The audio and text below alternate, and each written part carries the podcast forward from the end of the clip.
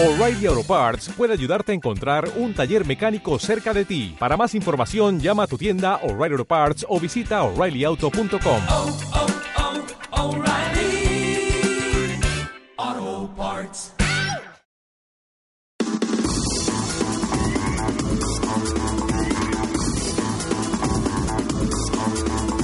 Solo puede quedar uno.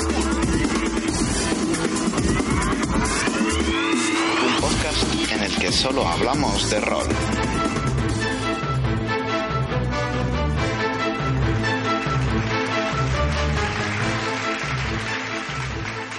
Bienvenidos y bienvenidas a un nuevo podcast de Solo puede quedar uno. Hoy nos encontramos aquí tres roleros para destriparnos entre nosotros con este segundo podcast de, en el que vamos a tratar preparación en los juegos de rol versus improvisación.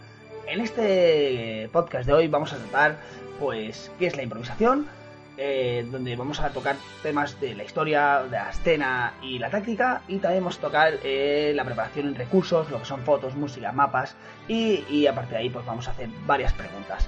Eh, luego daremos al final unos mini consejos entre nosotros y pues nada, hasta aquí la presentación de este segundo podcast. Y chicos, os doy la palabra, como siempre tenemos a nuestro amigo Santi y a nuestro amigo Tony. Bueno, un placer, Kim, un placer, eh, un placer, Tony, y realmente un placer estar grabando este segundo podcast, porque esto ya no es un piloto, ya es una pequeña aventura. Tony, Exacto, esto ya parece que vaya cogiendo marcha, de lo cual estoy muy contento y un saludo Kim, un saludo Santi y un saludo a todos los que nos están escuchando en este mismo momento. y, y agradecer, bueno, la, la acogida que tuvo el primer episodio y, y a ver si en el futuro, pues, eh, intentamos llegar todavía a más gente. Bueno, y si os parece, entramos directamente en harina. Eh, Pues por mí perfecto. Mm, podríamos empezar un poco hablando de qué entendemos por improvisación y qué entendemos por narración. Así en general, o sea, perdón, por narración. Ya me he ido con el primer podcast. Sí. ¿Qué entendemos por improvisación y qué entendemos por preparación? ¿no? Así un poco a grandes rasgos. Tony, Vale, pues muy bien. Preparación es lo que para mí el tema antes de la partida, preparar música, preparar mapas, preparar imágenes, preparar mm, eh, PNJs en lugares y la improvisación es lo que los suelen hacer con todo el cariño del mundo los hijos de puta de mis jugadores. Que me, que me tiran todo eso al traste y luego me hacen improvisar. Para bien o para mal, eh, improvisar pues es preparar, mm, salir del paso con algo que no tenías preparado. Kim, Ah, bueno, la improvisación ya lo ha dicho Tony, ¿no? La improvisación eh, es, es eh, empezar una partida sin nada o teniendo algo preparado y, y que, como ha dicho él, pues, pues por X motivo se te trastoca y entonces tienes que tirar por, pues por improvisación, por sobre la marcha de lo que van haciendo los jugadores. Y la preparación, pues es prepararlo todo, ¿no? Preparar eh, lo que sería la historia. Yo siempre la preparo por escenas, ¿vale? Tengo alguna cosilla por ahí que ya lo digo eh, por escenas, pues qué pasa en esa escena, qué no va a pasar, qué posibles salidas tienen los jugadores, qué, qué posibles salidas que crees tú que pueden tener sin que ellos lo sepan. Entonces todo, pues preparar un poquito todo eso, ¿no? Y siempre tener un, una vía de escape, por así decirlo, para cualquier cosa que puedan hacer los jugadores, ¿no? Sea la improvisación y la preparación en, una partida. bueno, aunque ya habéis comentado casi todo, no, no, voy a, a, decir más sobre eso, pero sí que me parece un, un tema importante comentar, es que eh, al margen de que aquí vamos a hablar de si somos más de preparar o más de improvisar, o en qué partes se debe o no se debe improvisar, eh, o cómo afecta la improvisación y quién debe participar, sí que a mí me parece importante, por lo menos para mí, decir que la improvisación es un requisito fundamental a un juego de rol. Ya veremos en qué grado es para cada uno, pero un juego de rol, por eh, su propia naturaleza, tiene un grado de improvisación. Si no lo tuviera, estamos hablando de otra cosa que no es rol, ¿no? Es No, en eso, en eso estoy de acuerdo contigo. Aunque tengas cosas preparadas, siempre tienes que improvisar. No puedes tenerlo, al menos yo no creo que se pueda tener todo preparado al dedillo, porque estás jugando con, con otra gente y esa gente no piensa igual que tú. Esto está clarísimo. Mm, Entonces, bueno, por ir entrando, ir desgranando un poco los diferentes puntos, eh, hemos como separado eh, la improvisación como en tres planos, ¿no? Eh, lo que sería el plano de, la historia, lo que se va a contar, da igual que sea una, gran, una campaña larga o un one shot, al final va a haber una, una historia, un inicio, un, des- un nudo, un desenlace, etcétera, una historia, y ahí hay un- puede o no haber eh, improvisación. Después hablaríamos del plano ya de escena, que hablaremos después, y después ya en el plano táctico, más mecánico, más de, la, de las directamente cada una de las acciones. Entonces, si os parece, Kim, eh, ¿es importante la improvisación o la preparación en el plano de la historia, en ese plano que va a, bueno, lo que, lo que es el plano de la historia? Eh, eh, yo creo que en una historia larga es importante tener una buena preparación. O sea, tú tienes que prever, o más que prever, tienes que montar lo que va a pasar a lo largo de esa historia. Tienes que saber cuándo, cuándo empieza, cuándo se anuda y cuándo se desenlaza. ¿no? Porque yo creo que si no esto, estos tres puntos no los tienes preparados, se puede convertir en una locura de improvisación. ¿Vale? Entonces, eh, es importante tener bien bien el desenlace. Por ejemplo, te puedes estructurar la historia. Te puedes estructurar la historia en desenlace, eh, o sea, en, un principio, en un inicio de, varias escenas, por ejemplo, de tres escenas, un nudo de otras tres escenas y un desenlace de otras tres escenas. Entonces, yo creo que eso es, es fundamental para tener una buena atada, una buena historia. Luego, claro, dentro de esas escenas existe eh, la, la- lo que sería la improvisación. Pero creo que atarlo, atarlo sería una buena preparación. Yo creo que la historia, evidentemente, mm, es el punto de los tres, ¿no? De los tres, las tres dimensiones de las que vamos a hablar, en la que cabe más la necesidad de preparación, ¿no? Mm, Luego ya hablar- entraremos un poco más en, estos temas, pero sí que eh, estaremos de acuerdo en que al margen de que se pueda improvisar 100% una historia, es tremendamente complejo eh, improvisar eh, una, una historia, lo que hablamos, con inicio, no decir desenlace, y que sea coherente y que, y que sea interesante y que tenga ritmo, ¿no? Entonces, eh, aquí, en este punto, mm, yo sí diría que, eh, y si tenemos que recomendar algo, desde luego que algunas pautas generales de la, de la historia tienen que estar como mínimo eh, proyectadas en la cabeza, aunque luego puedan cambiar de orden y puedan cambiar de... Pero hay que saber más o menos a dónde vamos a parar, ¿no? Yo, Exacto. yo después, cuando sea en el, en el podcast, daré mi, mi particular versión de cómo dirijo, ¿no? Cómo preparo las partidas. Pero desde luego, en la historia hay que tener como mínimo a qué queremos jugar y cómo queremos que terminen los personajes, ¿no? Tony, Yo creo que como mínimo no. Yo creo que el total de la historia tienes que tenerla clara. Que luego se te vaya por otros otros derroteros, pues eso ya es cosa aparte. Pero yo siempre me gusta tener clara cuál es la historia, el inicio, el nudo, el desenlace. Porque si yo no sé cuál va a ser el, el- el desenlace, si me gusta improvisar ese desenlace, el resto de partida puede ser una total catástrofe porque puede llegar un momento en el que no, no puedas llegar a ese final que quieres. ¿Entiendes? Yo creo que la historia siempre tiene que estar no cerrada del todo, pero sí casi cerrada. Ya la improvisación ya vendrá seguramente a lo largo de la partida. eh, eso, mm, ya que hablamos del plano historia, eh, esa preparación de, por lo tanto, esa preparación de, ese inicio, nudo, desenlace, por muy largo que sea, entonces eh, es necesario que sea una preparación milimétrica, es decir, con todos los pasos, como si leemos un módulo una aventura prediseñada por, por terceros. Eh, es necesario ese nivel de, de- de complejidad, de, de preparación. Yo, a ver, no es que lo vea necesario, es que es a lo que estoy acostumbrado. Yo di- dirijo mucho módulo ya pregenerado, ¿vale? Estoy dirigiendo campañas ya pregeneradas y es a lo que estoy acostumbrado y es como hago yo mis las historias, los one shots o campañas que vaya haciendo yo por mi cuenta, es como lo voy estructurando. Por lo cual yo sí que veo necesario que esté todo bien cerrado. Yo es que, en mi caso particular, tengo que reconocer que una aventura como tal, de leerme un módulo eh, y dirigirlo, no lo he hecho nunca en mi vida. Eh, luego eh, explicaré un poquito más esto, pero eh, a mí me cuesta muchísimo, muchísimo, muchísimo tener una historia muy cerrada, muy preparada en la cabeza y lanzarme a dirigir eso y que no me sienta, que no sienta que estoy de alguna manera cerrando excesivamente las cosas, ¿no? Por eso, para mí, para mí como director, dirigiendo, me exijo a mí mismo que tenga un alto grado de improvisación. Por lo tanto, mm, yo casi nunca, o bueno, nunca de este agua, nunca puedes decir que de este agua no beberás, pero mm, yo puedo decir que nunca he dirigido ninguna partida en la que supiera exactamente cuál era la historia cerrada. ¿eh?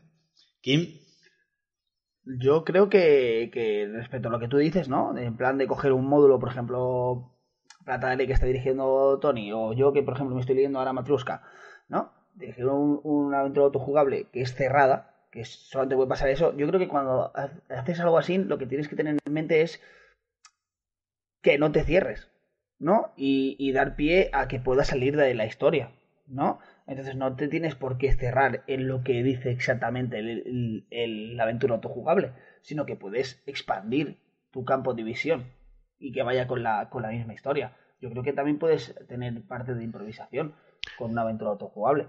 Claro, por eso comentaba antes que yo sí que prefiero tener la aventura bien cerrada, porque luego la improvisación viene a partir del- de la escena 1.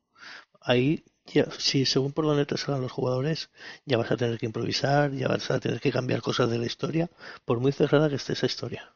Como bien ha dicho Kim, estoy dirigiendo, estoy a vosotros dos, sois uno de mis jugadores en Plata de Ley, y he tenido que improvisar mucho en esa, en esa aventura, aun siendo una aventura totalmente cerrada.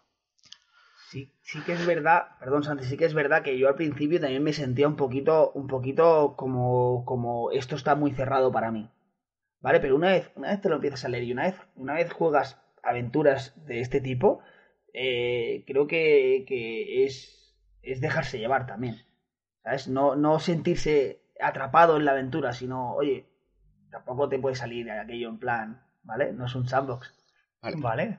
¿Vale? Pero, pero sí que... Y ya bajando al plano de la escena, un plano en el que ya, digamos, dónde se desarrolla, en qué escenario, en qué lugar, con qué personajes y con qué, qué objetivo se persigue en esa escena, eh, ¿cómo trabajáis vosotros, digamos, como jugadores, o sea, con perdón, como directores, eh, esta parte? Más improvisación, seguimos con el hilo de, de la preparación de la historia.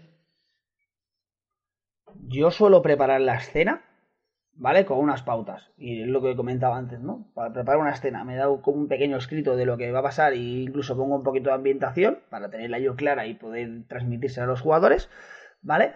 Y me marco unos puntos de por dónde podéis por, por dónde pueden salir los jugadores. Y a partir de ahí es una base. A partir de ahí es simplemente improvisar. ¿Vale? Yo me marco como base la ambientación y cuatro cositas que puedan salir. ¿Vale? O, por ejemplo, que pueda salir un PNJ con ciertas características o ciertos rasgos. Eso sí que va a salir, que lo tengo que decir yo, ¿no? Eso ya es prepara- preparado.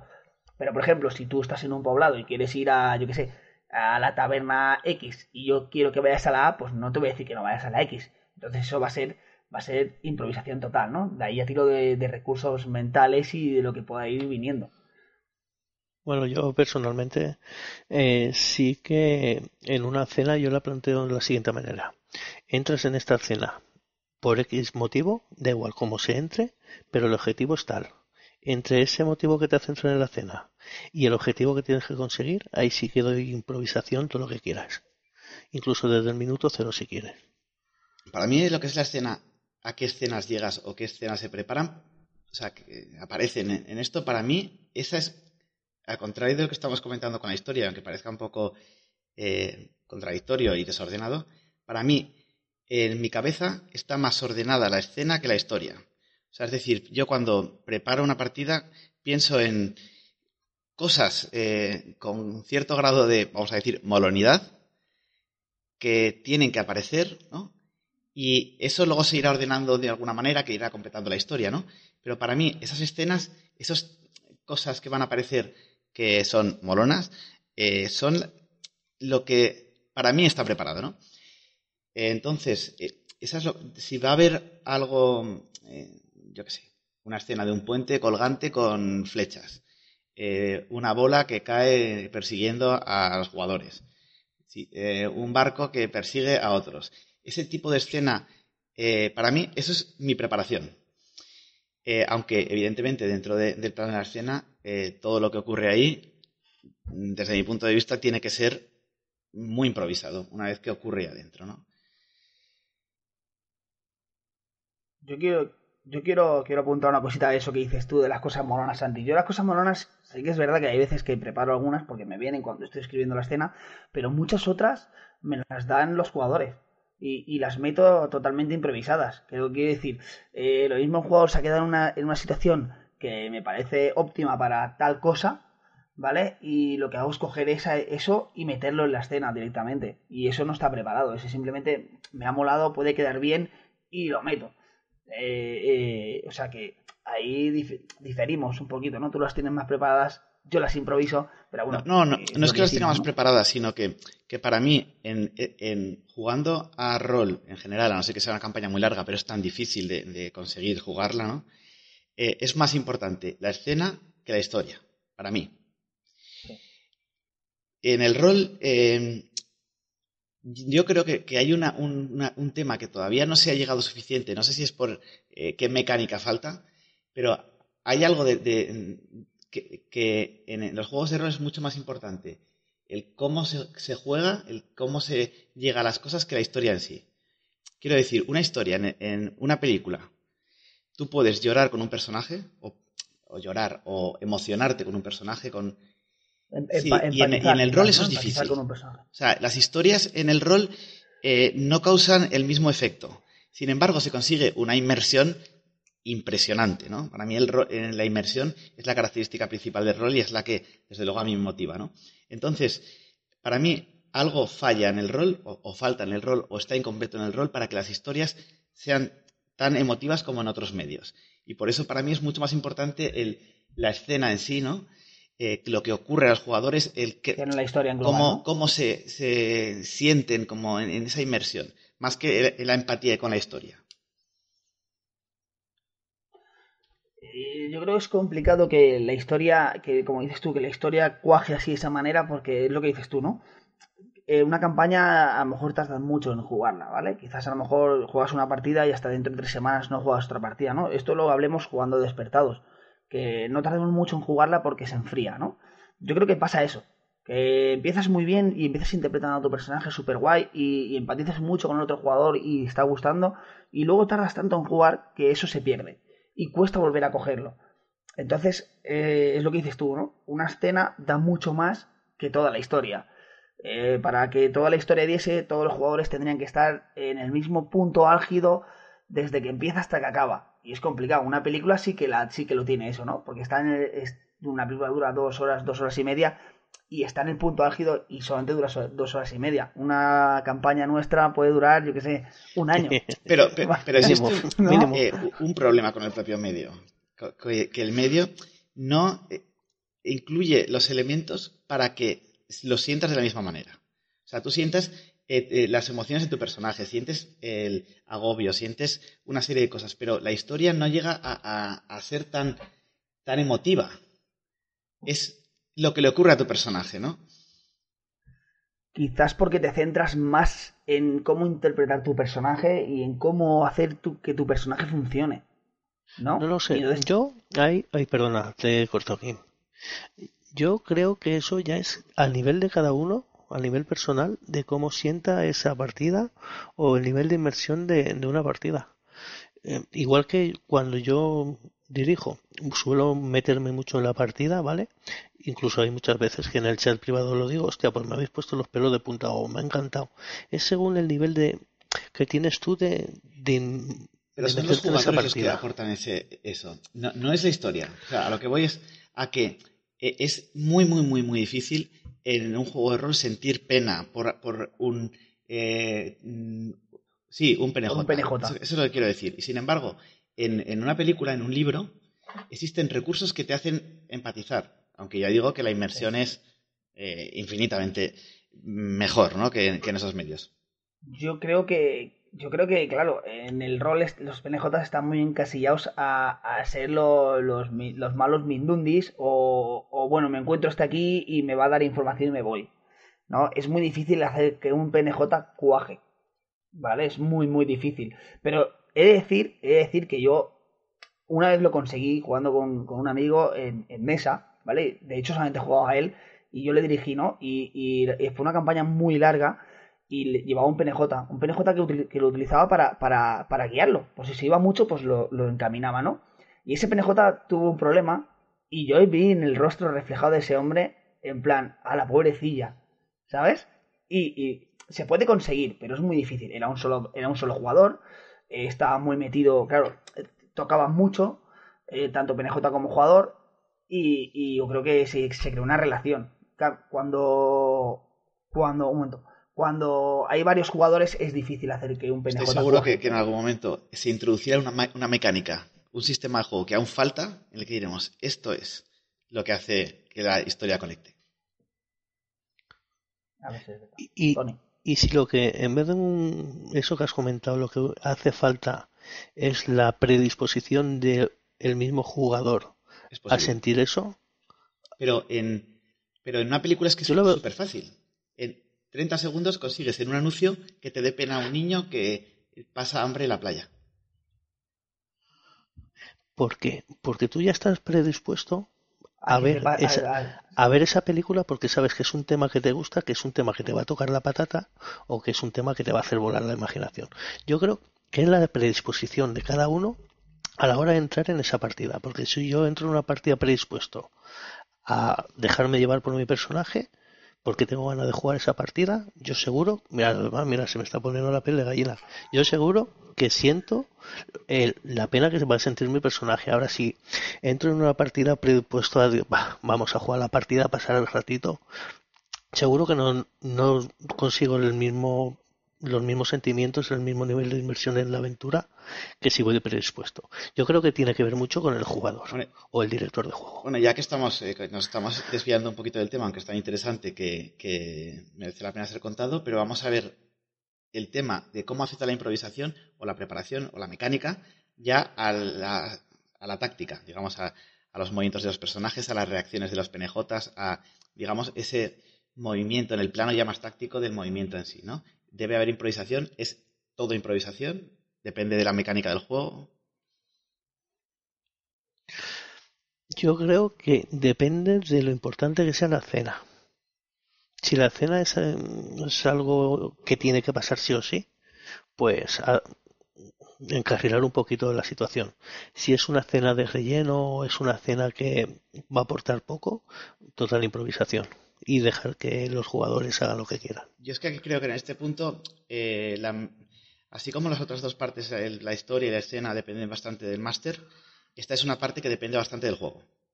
O sea, quiero decir, hay juegos que permiten que en el plano táctico ya de los movimientos, de disparos, de, de acciones, haya improvisación y hay otros que no lo permiten en absoluto. Es decir, que es un poco entroncando con lo que hablábamos en el otro programa, ¿no? Cuanto más táctico es un juego, eh, cuanto más mecanizado está todo, menos margen de interpretación y por, por lo tanto menos margen de improvisación, ¿no? No sé si aquí, eh, fuera del sistema, eh, existe improvisación. Kim. Fuera del sistema te No, a que, a, a que sí. ¿Cómo fuera del sistema? decir, si aquí la hay algo que refieres, pueda ¿no? aportar el máster, más allá de lo que el propio juego determina que puedes o no interpretar o, o improvisar. Yo, yo creo que sí, yo creo que sí. Por ejemplo, ahora dirigiendo hitos, ¿no? Eh, creo recordar que eh, eh, en, la primera, en la primera pelea de la, de la, de la taberna de piratas, que, os dirijo a vosotros también, junto con Miguel y, Carlas, Miguel me preguntó, mm, ¿cuántos golpes le faltan a este PNJ? Y yo le dije, no te preocupes que lo tengo contado, ¿no? Y en vez de restarle las heridas, yo lo que hacía era, eh, le ponía 3-4 golpes. Y se veía que el último golpe, como fue, que me parece que le dieron en la cabeza, era mortal o dejarlo inconsciente, entonces fue cuando dije, este tío está, este tío está cao, ¿no? Entonces yo creo que eso es improvisar la, la mecánica un, del juego. un- un espacio de, de improvisación. Ahora Sí, métete en, sí, en- exacto, en exacto. Warhammer Entonces- y vas a tener eh, lo que hay, ¿no? O sea, te va a decir, pues a cuántas castillas puedes eh, le da la bola de fuego. No te creas, yo he jugado a Warhammer y he suprimido Es todo que, eso perdona. también. Yo jugado a Warhammer y he suprimido eso, completamente, ¿eh? Yo simplemente, imagínate, es que yo soy, soy muy así, ¿vale? O sea, yo eh, enfrento a un, a un héroe contra un goblin y el goblin no va a tener 40 heridas. O sea, el héroe se va a flipar, va a tirar una flecha y va a atravesarle el cuello al goblin. Es un Mindundi, un goblin. Eh, ahí entramos en el tema de, puntos de experiencia y tal, ¿vale? Tal, ¿no? Que sería otro tema, ¿no? Pero yo creo que sí que se puede improvisar. Por ejemplo, Vampiro yo eh, improviso bastante. Improvisan bastante mucho, por así decirlo. No soy, eh, no llevo la, la táctica o el sistema rajatabla en un combate de vampiro, por ejemplo. ¿Vale? Si yo considero que el PNJ tiene que morir en ese momento, eh, no le voy a contar las heridas, muere. ¿Vale? Por, porque por la escena va bien o, o porque el jugador se lo ha currado mucho y me ha molado. Esto tiene que ver un poco con. eh, hace poco hubo un debate sobre esto en, en, un- en la comunidad de Google Plus, sobre si había que ajustar la dificultad eh, o no, según lo que hacían los jugadores, ¿no? O sea, ya en ese plano final en el que eh, se muere o no se muere un bicho. Y realmente yo dije que, que 100%. Y se me echaron encima unos cuantos porque decían que era una especie de mentira y tal. Pero digamos que yo lo que digo es que eh, unos jugadores que van a enfrentarse con el demonio final en la caverna más peligrosa de la Tierra Media no pueden sacar dos críticos y cargarse a, ese demonio.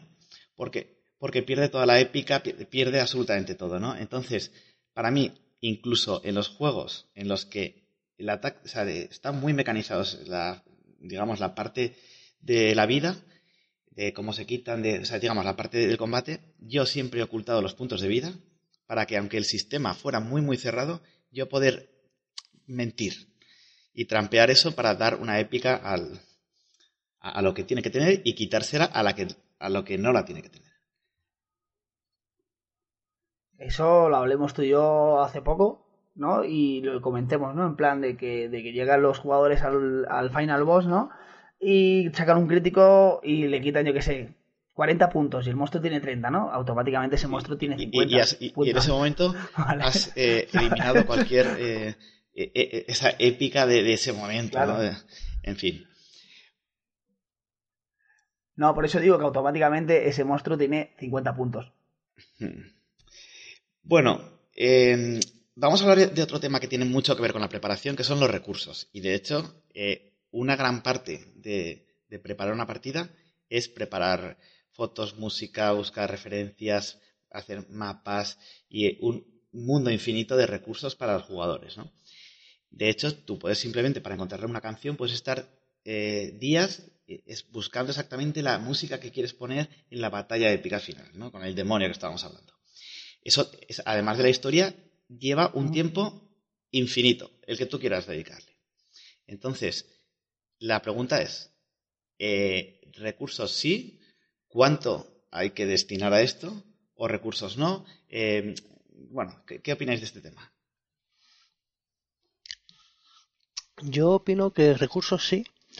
Hasta hace a lo mejor tres o cuatro meses pensaba que contra más recursos mejor, pero tuve una, una conversación contigo, con, con Santi, eh, eso que pregunté sobre que había aparecido una partida, las imágenes y tal, y Santi me hizo ver que, que vale, estaban bien las imágenes, pero coño, deja un poquito la imaginación del jugador.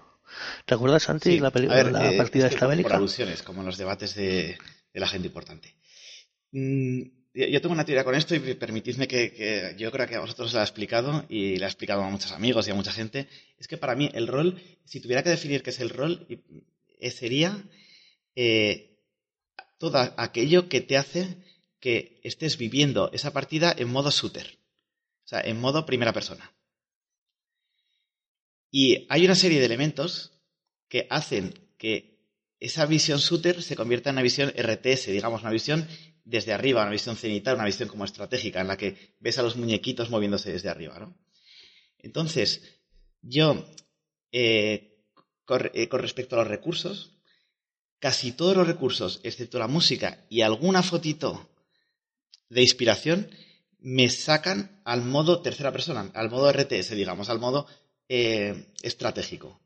Y para mí no hay nada pero una partida en la que yo estoy intentando con la mente meterme otra vez en la cabeza del personaje y el y mapa me lo está jodiendo. O sea, es decir, los mapas tienen que ser para mí líneas dibujadas, o sea, líneas que sean líneas tan eh, poco detalladas, sí, que, que sí que te hagan posicionarte, porque a veces viene bien saber si uno está aquí o hay más espacio o menos, pero que sean tan toscas, tan burdas, que no te hagan eh, separarte de esa visión shooter.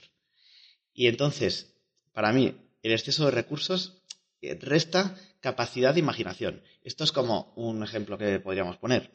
Tú cuando es- escuchas la radio y, escuchas la voz de una, eh, de una locutora encantadora, una voz dulce, sexy, estás imaginando lo que hay detrás. Es mejor no ver la foto realmente de la locutora, ¿no? Pues aquí es lo mismo. la imaginación de esa caverna oscura es más potente que la foto. Sí, yo pienso totalmente, perdón, totalmente de igual. Yo, yo quiero, quiero, quiero meterme con vosotros directamente, ¿vale? Y, estar de acuerdo, pero no estar de acuerdo, ¿vale? Porque eh, sí que es verdad que, el rol es eso, ¿no? Dejar volar la imaginación, ¿no? Y como tú dices, Santi, sentirte como primera persona, ¿no? Tú eres el personaje y tú tienes que estar ahí, tú tienes que ver lo que ve tu personaje, ¿no? En ese momento, ¿vale? Pero sí que es verdad que cuando tú utilizas un mapa, ¿vale? O una imagen, ¿vale? Lo que haces es eh, crear ese mundo, ¿vale? Igual para todos los jugadores, ¿vale? Porque es muy difícil mm, no poner un mapa y no trazar ninguna líneas y que cada jugador vea lo mismo que tú estás viendo, ¿vale? Yo creo que si, si, si se crea un mundo que todo el mundo ve igual, todo el mundo va a empatizar igual. Entonces va a ser mucho más sencillo todo. ¿Vale? Por ejemplo, eh, sabes, sabes que vas a ir a tal calle y los otros jugadores saben que esa calle gira a la derecha o, o está cortada. ¿Vale? No van a decir, oye, pues yo me tiro por detrás. No, porque está cortada, no puedes ir por detrás. Entonces, yo creo que, que, que sí Es que, las fotos sí que sirven como inspiración. O sea, es decir, tú enseñas una foto, estás hablando de unos que que es una ciudad con callejones estrechos, oscuros, con el suelo mojado, y empiezas a explicar algo, y, y entonces alguien está en su cabeza recordando una película o está recordando algo, ¿no? De repente tú le pones la foto, como dices, para que todos vean lo mismo, y efectivamente muchas veces sirve de inspiración. Pero es que ya no hay nadie que te saque la mente de esa calle. O sea, es que eh, ya es muy difícil imaginarte una segunda calle y una tercera. O sea, es peligroso pa- para la mente, quiero decir. Tener, eh, es muy bueno como inspiración, Sí, pero, porque se pero es que ¿no? no sales de ahí, no sales, no puedes. O sea, tu, tu mente quiere salir de esa calle, pero es lo que tienes, ¿no? Entonces, eh, yo cada vez estoy menos de acuerdo con, con aportar imágenes. Y además muchas veces los jugadores me dicen, joder, una imagen de inspiración y tal. Es que prefiero, si veo que se va quedando corto, pues meter más detalles, más eh, un par de pinceladas de que huele a pescado o que eh, las botas las tienes mojadas o, o incluso hacer referencia a, a una película o, o algo a lo que se parece. Para que todo el mundo se sitúe. Yo no suelo utilizar tampoco mapas. Y ahora hablamos con el tema de imágenes. Desde luego los mapas, para mí, los mapas no tienen que existir. En Perdón. el rol que a mí me gusta, quiero decir. Es lo que te iba a decir. Eh, en ocasiones quizás sí, ¿vale? Creo que, por ejemplo, el mapa de, de- de la campaña de Plata Ley, haciendo alusión al juego de- que está dirigiendo a Tony, de, de, de... ¿San Elmo era, Tony? Perdona. ¿San Elmo era? Sí, San Telmo. San Elmo, yo creo que ese mapa eh, tiene que que es estar. tío. Tiene que estar porque si no, aquello es un caos. Hay que si el cementerio, que está, que si no sé cuánto, aquello sería un caos. Eh, sí que es verdad que abusar de mapas, pues es lo que dices tú, Santi, mm, corta mucho la imaginación. Entonces yo creo que en un, un status quo en eso creo que puede ir bien. O sea, no hace falta, no hace falta no tener ninguna Ese imagen. mapa nos situó ¿Sabes qué quiero en, el pueblo. Pero tú tienes la imagen del pueblo desde arriba. ¿Cierto? Y tienes la imagen desde en modo shooter de cuando Depende, estuvimos en el tío. salón, cuando estuvimos en el cementerio, pero no hay forma de quitarse la imagen de ese pueblo desde arriba. No, no, no. Aunque tengas, aunque tengas eh, imagen desde arriba, como has dicho antes, depende del jugador. Yo como jugador intento pasar esa frontera. Y si como jugador intentas pasar esa frontera e imaginarte un, un mapa en 3D, ¿vale? Por ejemplo, eh, me sitúo, sitúo mi personaje en, un punto de la calle y a partir de algo como, como por ejemplo el Street View de, de Google, tío. ¿Sabes? Y lo intento ver así. ¿Vale? Me intento imaginar los edificios en 3D. Yo creo que si pasas esa frontera de, vista aérea, tienes mucho ganado. Sí, mira, tú date cuenta, yo cuando estoy dirigiendo Plata de Ley, justamente en estas últimas eh, sesiones que hemos estado en San Elmo, todas las escenas que han ocurrido en ese pueblo las he, las he vivido en primera persona ¿Vale? Eh, he vivido en primera persona el momento en el que Kim y Carles se de- salen del Furases hasta al, al Hotel No, Star, Salesmo sí, yo estaba hablando del calle. primero. He eh, vivido- Me he confundido con he, el he visto Del primer pueblo que tenía un mapa también, no me acuerdo cómo se llamaba. Sí, yo también entonces. Pero bueno, más o Las menos. cruces.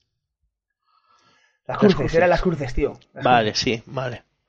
Vale, vale, vale. Así que, eh, bueno, un poco por eh, terminar eh, mi teoría con esto, eh, que está luego el modo eh, tercera persona. Digamos, sería el modo GTA, ¿no? Siguiendo el, el ejemplo, ¿no? Hay ciertos, ciertos recursos que, que te llevan al modo tercera persona, que tú estás viendo a tu personaje desde fuera, pero, pero al lado, ¿vale?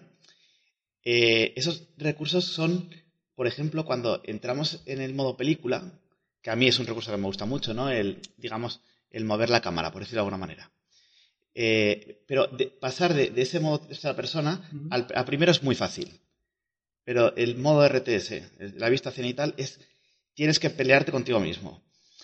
Y sí que, en ese sentido, eh, os concederé que las fotos serían más bien ese modo tercera persona en el que es fácil volver a la primera. ¿no? Entonces, ahí sí que os lo concedo. Pero en general, yo prefiero que lo uni- el único Vale. recurso que exista en una partida sea música. Que eso sí que es una sensación eh, 100% inmersiva, ¿no? Y 100% shooter. Ujú. Sí, la verdad es que sí. Y, Yo- y siempre que la música sea acertada. Exacto, sí, no, si no has acertado la cagas. Pero bueno, eh, yo quería comentar, eh, preparación versus sin preparación. O sea, menos es más, ¿vale? Yo es lo único que quería decir, ¿vale? Para luego saltar a la tanda de preguntas. O sea, menos es más. Yo, como, como dice Tony, ¿no? Al principio te piensas, cuando te coges Hangout, "Buah, voy a meter imágenes, voy a meter mapas, voy a meter música, tal, no sé qué. Ah, Te haces un atolladero al final. Entonces, eh, he aprendido que menos es más, ¿vale? Y que a veces con poco tienes mucho ganado. Muchísimo. A veces no hace falta tener 16 canciones, sino que con 3 ya haces. Vamos a entrar con algunas preguntas ya un poco más específicas para hablar de otros aspectos eh, que hemos ido tocando en- sobre la improvisación. ¿Cuántas horas cuesta preparar una partida o cuántas debería o os cuesta preparar una partida? Entre, recursos, historia, leer. A mí, si es una partida que empiezo, que creo yo desde cero, eh, pues aproximadamente mm, dos, tres días, ¿vale? Si es un one shot, dos o tres días, eh, buscando primero lo- todo lo que es la trama y luego ya busco alguna imagen, busco música, pero dos días casi para lo que es la, la trama, el one shot y luego la música y alguna imagen. Yo la verdad es que no me lo paraba a contar, pero yo diría, me- diría que más o menos lo mismo, ¿no? Desde que tengo la idea, quiero decir, porque no cuento el tiempo que me que, que no tengo la idea. O sea, a veces tengo, tengo una base de quiero hacer una partida de ambientada en tal, pero no tengo la idea, la idea principal, entonces ese tiempo no lo cuento. Yo empiezo a contar desde que tengo la idea principal. Digo, vale, esta será la base de la partida. A partir de ahí ya empiezo a contar, ¿no? Pero sí, contaría que también dos, tres días, cuatro. Lo que también he aprendido, y lo dejo como, como tip, ¿vale? Es de, de, de, de plantearte tiempos a largo plazo.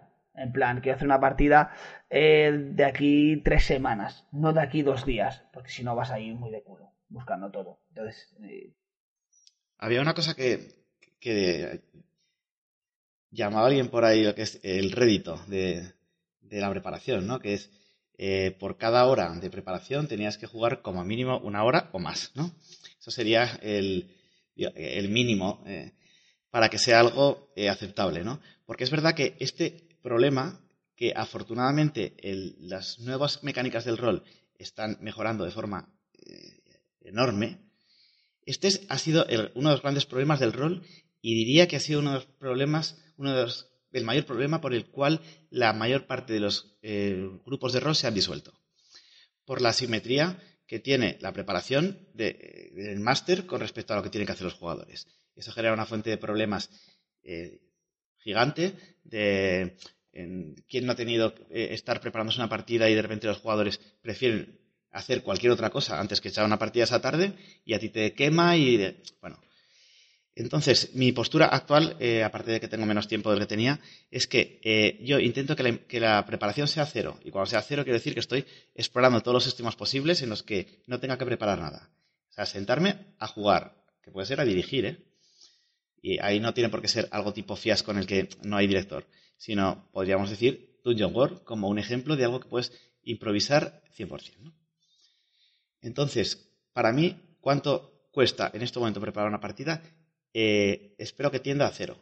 Aunque evidentemente hay unas cosas que comentaremos al final eh, con las recomendaciones o mis recomendaciones de cómo preparar en la que no es cero nunca, ¿no? Pero eso lo puedes hacer, Santi, cuando ya tienes muchas, muchas tablas. Tú el otro día comentaste, si no me equivoco, que llevabas 20 años jugando a. ¿Puede ser?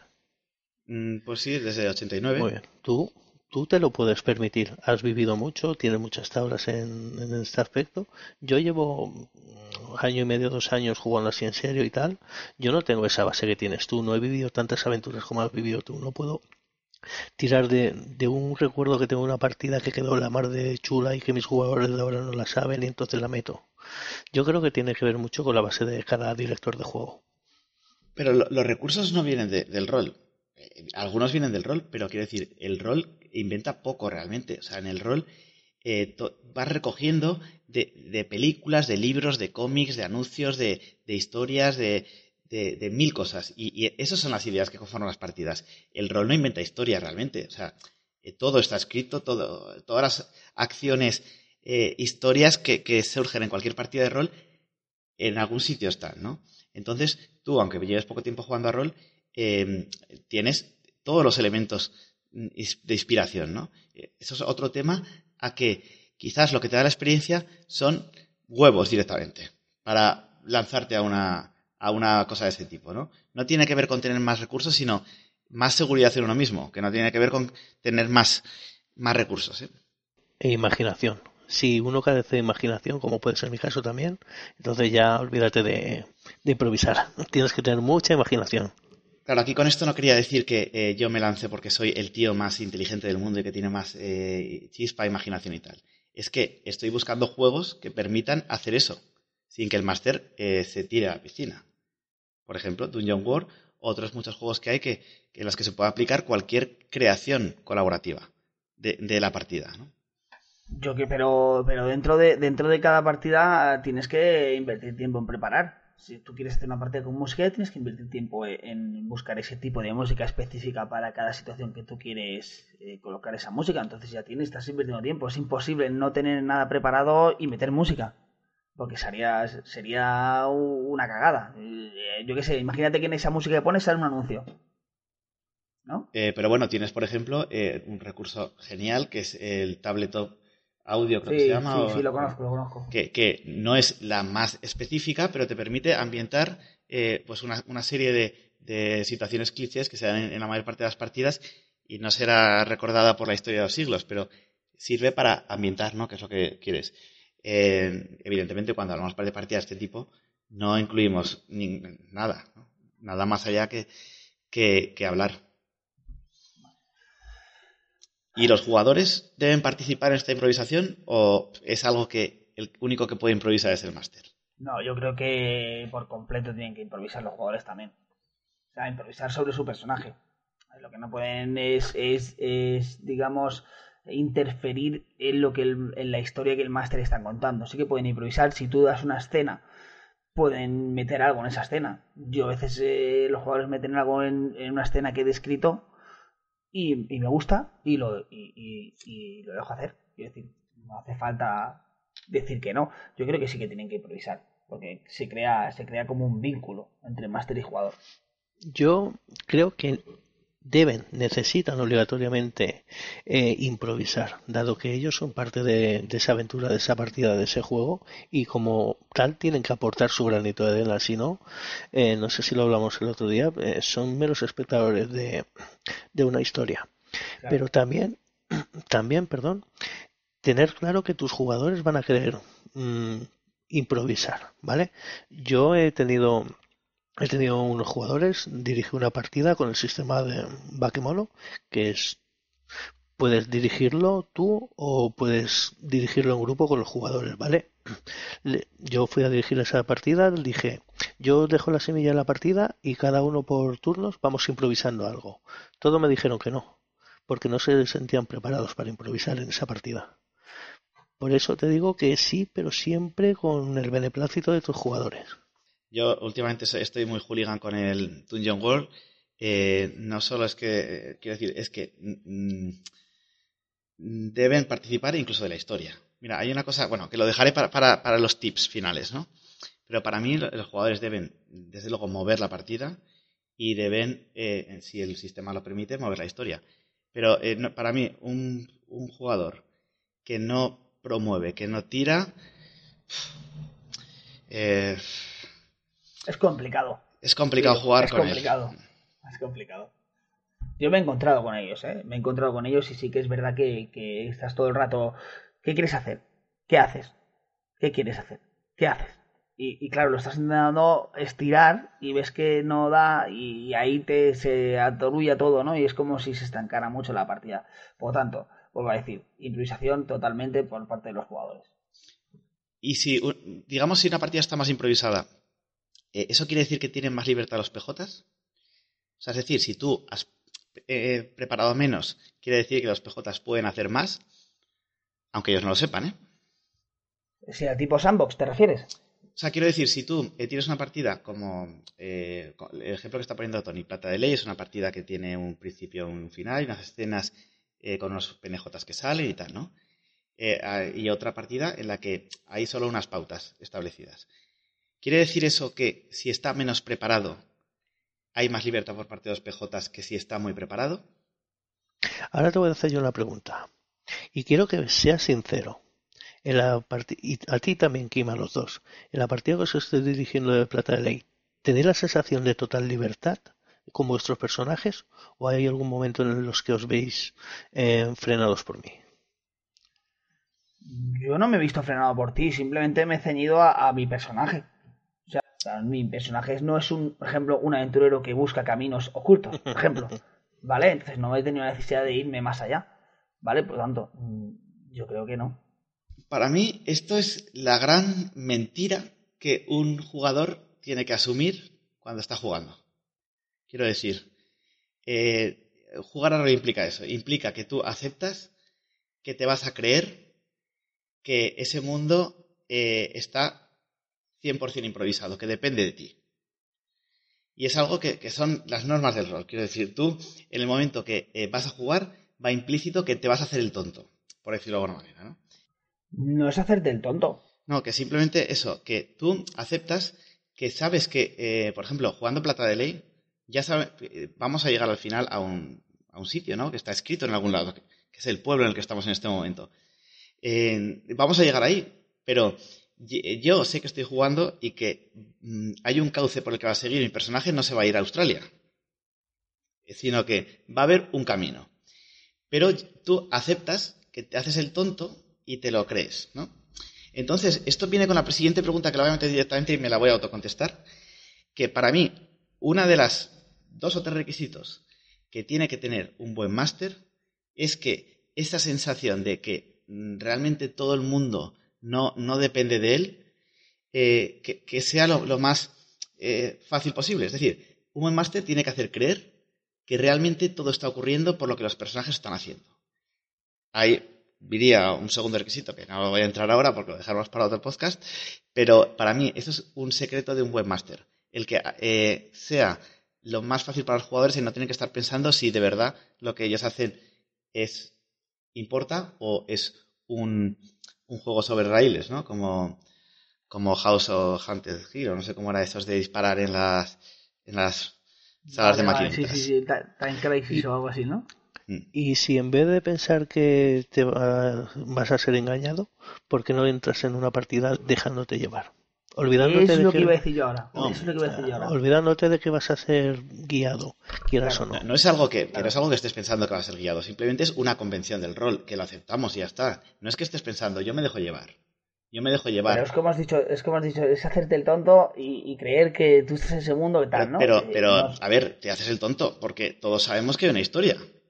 Y te estás, ya, pero por eso y te tú estás dejando llevar. lo que haces es disfrutar de la historia. Porque yo al menos me considero así, yo disfruto de la historia. Yo también disfruto de la historia, pero, pero disfruto de la historia Evidentemente. sabiendo que estoy viviendo una historia que eh, está guionizada de antemano. Y entonces yo voy a vivir esa historia que está guionizada. Mi personaje puede hacer más o menos cosas, pero eh, no va, no es libertad 100%. Entonces, de alguna manera es algo que en lo que tratas de no pensar en exceso para que no quitarte la idea, ¿no? Y hay muchas técnicas que puede tener un máster para hacer creer que es más improvisado que, que otras, ¿no? Sí, la verdad que sí, pero es complicado también si el jugador ya viene, ya viene pensando en que se, en que, en que se tiene que hacer, como dices tú, el tonto, pues aunque un máster intente A ver, que- hacer creer a ese jugador que está moviendo en el mundo, es A complicado. ver, a ver, quiero decir, que, que- que- se tiene que hacer el tonto, o sea, que es aceptar una convención. Y de la misma manera que tú cuando estás sentado en una silla, o sea, tú para jugar a rol en mesa, sabes que tienes que estar sentado en una silla y es una putada porque ya estás en la cama, no es que estés pensando qué putada estoy sentado en la silla. Pero hay una serie de convenciones que aceptas cuando juegas a un juego. Aceptas que, que Claro, los dados no son la realidad, tú lo conviertes con, ves un número y eso lo conviertes en algo que ocurre. Eso una, es una convención que aceptas. Entonces, a eso es a lo que me refiero. Tú aceptas una convención y aceptas que los jugadores se van a dejar eh, mm, engatusar, vamos a decir, por una aventura que, que les va a llevar y que va a hacer eh, que sean importantes y tal. Pero que es algo que, que aceptas cuando juegas a rol, ¿no? Por eso, yo creo que esa es una de las razones por las que a mí no me gusta dirigir partidas muy preparadas, porque me siento menos eh, engatusador, ¿no? De, de alguna manera. Tony, no sé si quieres comentar algo sobre esto. Mm, No, la verdad es que no. La verdad es que casi que estoy bastante de acuerdo contigo, sinceramente. Eh, tú sabes como jugador que vas a jugar una historia que está predeterminada, que ya está escrita y que sí o sí, la mayoría de veces vas a pasar por los sitios que están que están fijos ahí, pero bueno, que tú Porque además, mira, te, voy a contar una, historia también, que los, los tienen una capacidad inferior que los jugadores de disfrutar, de, jugar, quiero decir. Porque los, los máster conocen lo que ocurre entre bambalinas. Es como si eh, supieras dónde se esconde el conejo en la chistera y es más difícil cuando, eh, cuando eh, conoces dónde está el truco del conejo, disfrutar de, la aparición del conejo en un truco, en esto de magia, ¿no?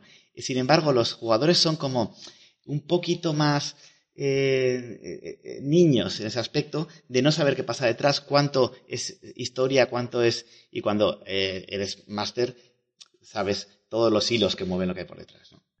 Yo, yo discrepo ahí, yo discrepo ahí, Sandy. Yo, yo creo que yo una de mis motivaciones para dirigir partidas es saber lo que pasa en todo momento. Eso, eso me mola, me mola mucho. Porque, ¿sabes? Y piensas, esto se está metiendo en un follón. No, no, no, que, que- no, me, no- no me estás entendiendo. Yo no quiero decir que un máster disfrute menos jugando a rol que un jugador. Lo que estoy diciendo es que alguien que es máster, que es muy máster, disfruta menos jugando a rol como jugador que, que los Ah, jugadores, vale, ya, que no suelen ser directores. Porque quizás piensas más allá, ¿no?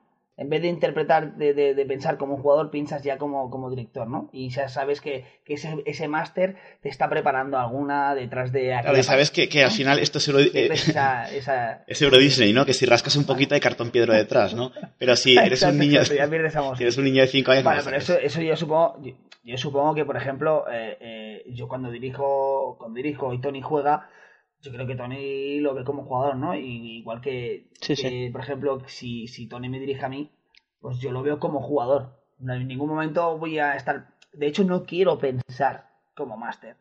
Porque es lo que dices tú, pierdes toda la, toda la emoción de, de lo Claro, que pues va a eso me refería con ¿no? que nos dejamos un poco engañar, en- es no pensar en eso, ¿no? Sí, claro, bien. analizar y tal. Evidentemente sí que te tienes que dejar un poquito engañar, claro, sí, sí, no te voy a decir que no, ahí no te voy a decir que no. Bueno, ¿y se puede contar una buena historia solo improvisando? Sí. Sí, yo tengo, yo tengo, yo tengo, tengo, tengo, en el canal tengo unas partidas que, que hacía con Sirio, Fada, Miguel y no recuerdo si Miquel, ¿vale? Y le llamábamos ejercicios de improvisación. Y teníamos unos temas, preparamos unos temas y directamente saltamos, saltamos. Y hay una partida muy guapa que se llama Cabalgando sobre Dragones, que se le salió totalmente improvisada. O sea, yo no llevaba nada improvisado, simplemente eh, me inventaba una historia, ellos inventaban cosas y ahí salió una partida de dos horas guapísima. O sea que sí que se puede hacer, sí que se puede hacer. Sí, yo creo que sí, pero lo que comentaba antes, teniendo tablas y teniendo una buena base de, de improvisación. Yo no me atrevería a lanzarme a improvisar una partida de cero igual no se, ha, no se ha entendido con la pregunta. La voy a volver a hacer. ¿Se puede contar una buena historia? Yo, yo digo que, que rotundamente no. Se ¿Cómo que puede hacer una partida genial, divertida, molona. eh, No. con eso, con, eh, super- con un ritmo trepidante, con eh, personajes súper chulos, con escenas de saltos eh, muy pulp y tal. Pero una buena historia, contada, improvisada. Yo tengo, tengo, Tony. Yo, yo digo, yo digo, tú, Tony, ¿tú, tienes, ¿tú has escuchado o has visto el Buda deja de verde? Eso te iba a comentar antes. El Buda Yo de tengo una Verde historia, una es historia una con- partidaza. con Fada, Sirio y Miguel, que Sí. nada, tenía dos apuntes en una hoja, dos apuntes, un triángulo amoroso y salió una historia hostia. Sí, una historia acojonante. ¿eh? Y, y se está en el canal del Rodero Solitario. Muchas gracias, Tony. ahí, ahí yo, yo creo, pero claro, entramos en el debate de, de, de tanto máster como jugadores tienen que tener una empatía bestial y todos tienen que tener un nivel de improvisación alto y empatizar. Cuidado, no es lo mismo que tú quieras improvisar una cosa y que otro improvise otra, totalmente, ¿no? Sino que si tú estás improvisando sobre, por ejemplo, que hay, yo qué sé, que hay una piedra de aspecto extraño, el otro jugador tiene que ver esa piedra también, ¿vale? Y así hacer una bola y ir haciendo una bola, una bola, una que bola. una buena claro. historia Es es todo complicado. una buena historia. Quiero decir, una buena historia es algo más que mole mucho, que haya muchas descripciones, que haya, que haya conexión. Sí, sí, sí, exacto, una buena exacto. historia tiene que tener eh, una estructura. Quiero decir, por, por eso los guionistas de las películas o los libros no escriben historias eh, narrando, porque es imposible.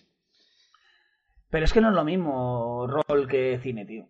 Igual yo me conformo con muy poquito. Pero para mí una buena historia de rol es una historia o una partida en la que tanto jugadores como director de juego acaban diciendo, hostia, qué pedazo de partida. Independientemente de la historia.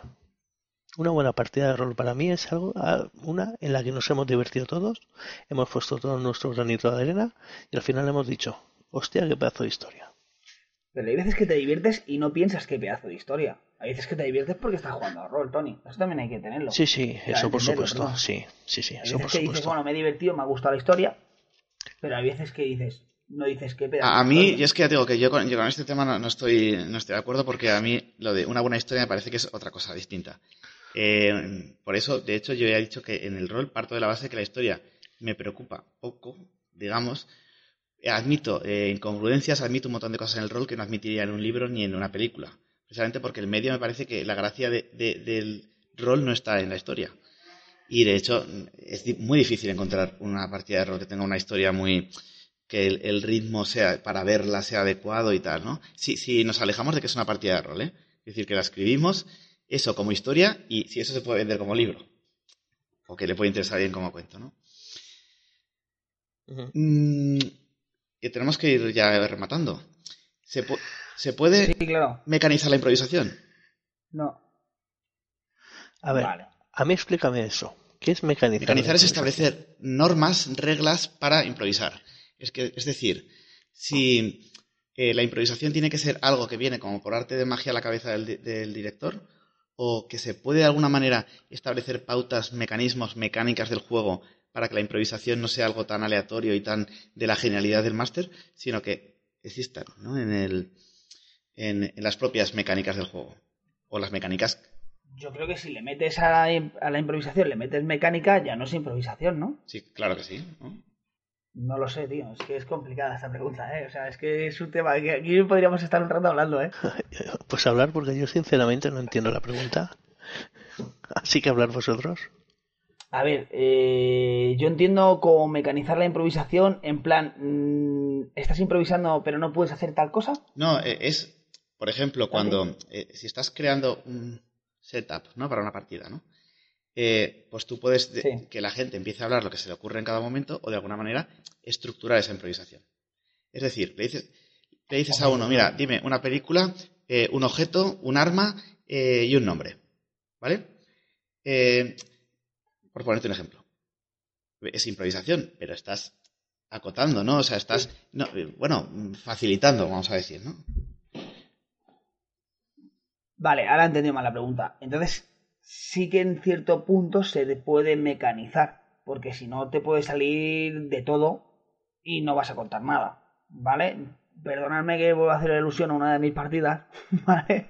Pero en, en, en, los ejerci- ejercicios de improvisación, yo recuerdo hacer una partida y dijeron, oye, ¿por qué no decimos cada jugador una cosa y tú la metes?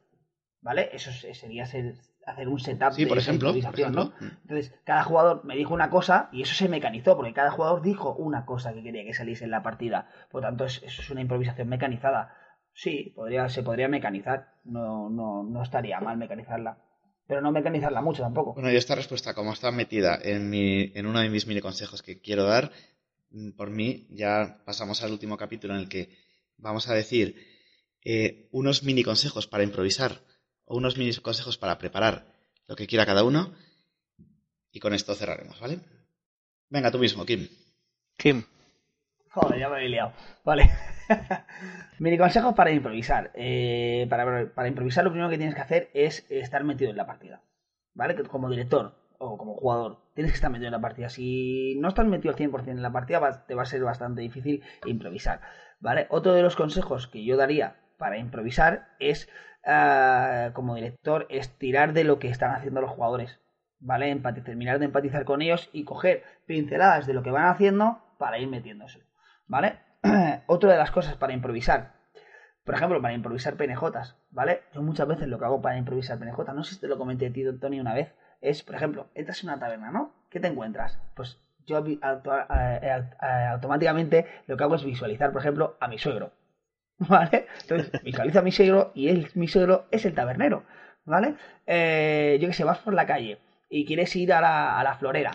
Hostia, no tengo ninguna florera preparada, ¿qué hago? Ah, yo que sé, la vecina. La vecina es la florera automáticamente, ¿no? Y entonces ahí vas improvisando y vas metiendo caracterización a eso, ¿no? Coger gente cotidiana que tú te hayas cruzado en la vida, ¿vale? O que conozcas bien, vecinos, amigos, etcétera, etcétera, etcétera, y meterlos, ¿vale? Eso serían eh, ahora mismo lo que se me ocurre como consejos para improvisar. Para preparar, lo he dicho antes, para preparar menos es más, ¿vale? Eh, tampoco lleves no lleves nada, ¿vale? Pero tampoco te atorulles a preparar grandes y grandes páginas de escritos, escritos, escritos, porque la mitad te lo vas a dejar en el tintero. Eh, sobre todo para preparar tiene que tener un, un inicio, un nudo y un desenlace, y cada cosita que hagas, como ha dicho Tony antes, por ejemplo, en las escenas, pues un principio y un final, para que tú vayas con más orden. Eh, por lo demás, pues buscar la música que, que, que, que coincida bien con la escena y, y- prestar bastante atención a pequeños detalles, ¿no? Cada, eh, ¿Cómo se dice esto? El, eh, en, cada- en los pequeños detalles están los grandes éxitos, ¿no? Pues si con cada detalle pequeñito que, que tú puedas pulir al máximo, pues esa partida va a salir.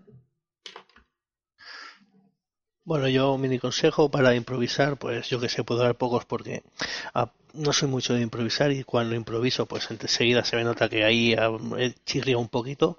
Pues nada, si te lanzas a improvisar, ten en cuenta que, que puede salirte una patata y así que ten clara tres o cuatro ideas así rápidas, fugaces y la que más veas coherente con lo que está pasando en ese momento de la cena, pues métela. Eh, es simplemente eso. Y para preparar, yo, yo qué sé, un mini consejo para preparar partidas, lo que he comentado antes, que Santi hace tiempo, hace unos tres meses me abrió los ojos, prepáralo justito, deja volar la imaginación de tus jugadores y la tuya misma, y adelante con, con esa partida. Pues ya, bueno, voy con mis consejos para improvisar y preparar, porque ya digo que para mí ahora estoy tendiendo a que sea exactamente lo mismo, ¿no? Eh, preparar la improvisación, ¿no? Sería para mí como entiendo que es una partida actualmente en lo que estoy centrado. Entonces, simplemente daría tres consejos muy cortos, además.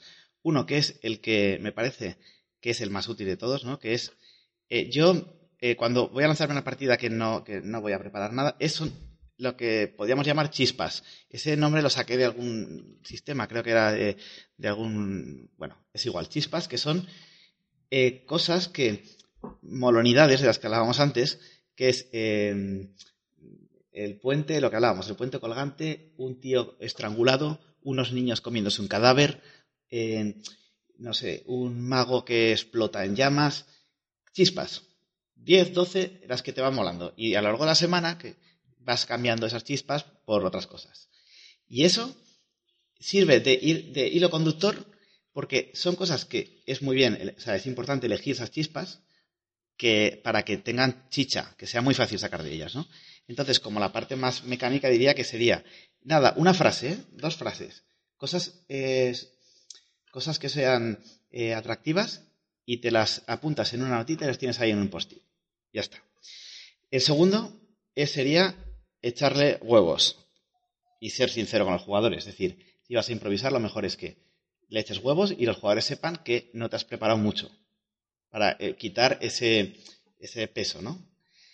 Y la última, eh, que siempre funciona, lo tengas preparado o no lo tengas preparado, es que si no sabes qué hacer, no sabes cómo sigue la, aventura, estás intentando ver dónde está el giro, dónde mete lo que sea, mete a unos ninjas. O lo que mismo, entretenlos con una lucha de lo que sea. Eh, no sabes qué hacer, ¿por qué coño he, metido al amante que asesina al otro? Pues mete a unos tíos que te van a meter una paliza. Y en ese momento tienes media hora, tres cuartos de hora, lo que sea, que dure esa acción, para ir pensando y vanando a ver cómo metes esto. Y todo esto, eh, os diría que una clase magistral, que no, que no resume esto que he dicho, pero que un sistema absolutamente magistral para improvisar, tanto como máster como a los jugadores, es Dungeon World. Y es algo que debería estudiarse en primero de carrera de rol. Y con eso, con eso lo, eh, lo dejo. Vale, pues toca, toca ahí eh, a ver qué, qué- cuál se lleva la, la pana, la preparación o la improvisación, chicos. Santi, te toca, tío. ¿Tú por cuál te decantas, tío? Eh, eh, Esta vez no, no, no admite eh, matices mi, mi opinión. Eh, sí, sin ninguna duda, eh, improvisación en todos los niveles del rol. Santi improvisa. Yo, la verdad es que estoy 50-50, eh, tío. Yo estoy muy 50-50 porque. eh, yo- Aquí hemos venido a mojarnos. no lo sé, chicos. Yo me voy a tirar. me- es que. Joder. Tony, eh, Tony eh, Vale. ahora meto yo unos ninjas. Vota. Vale, muy bien. Yo primero, antes de votar, me quiero comentar que ya lo dije en el, en el piloto de este podcast, con vosotros dos iba a aprender mucho y lo estoy haciendo.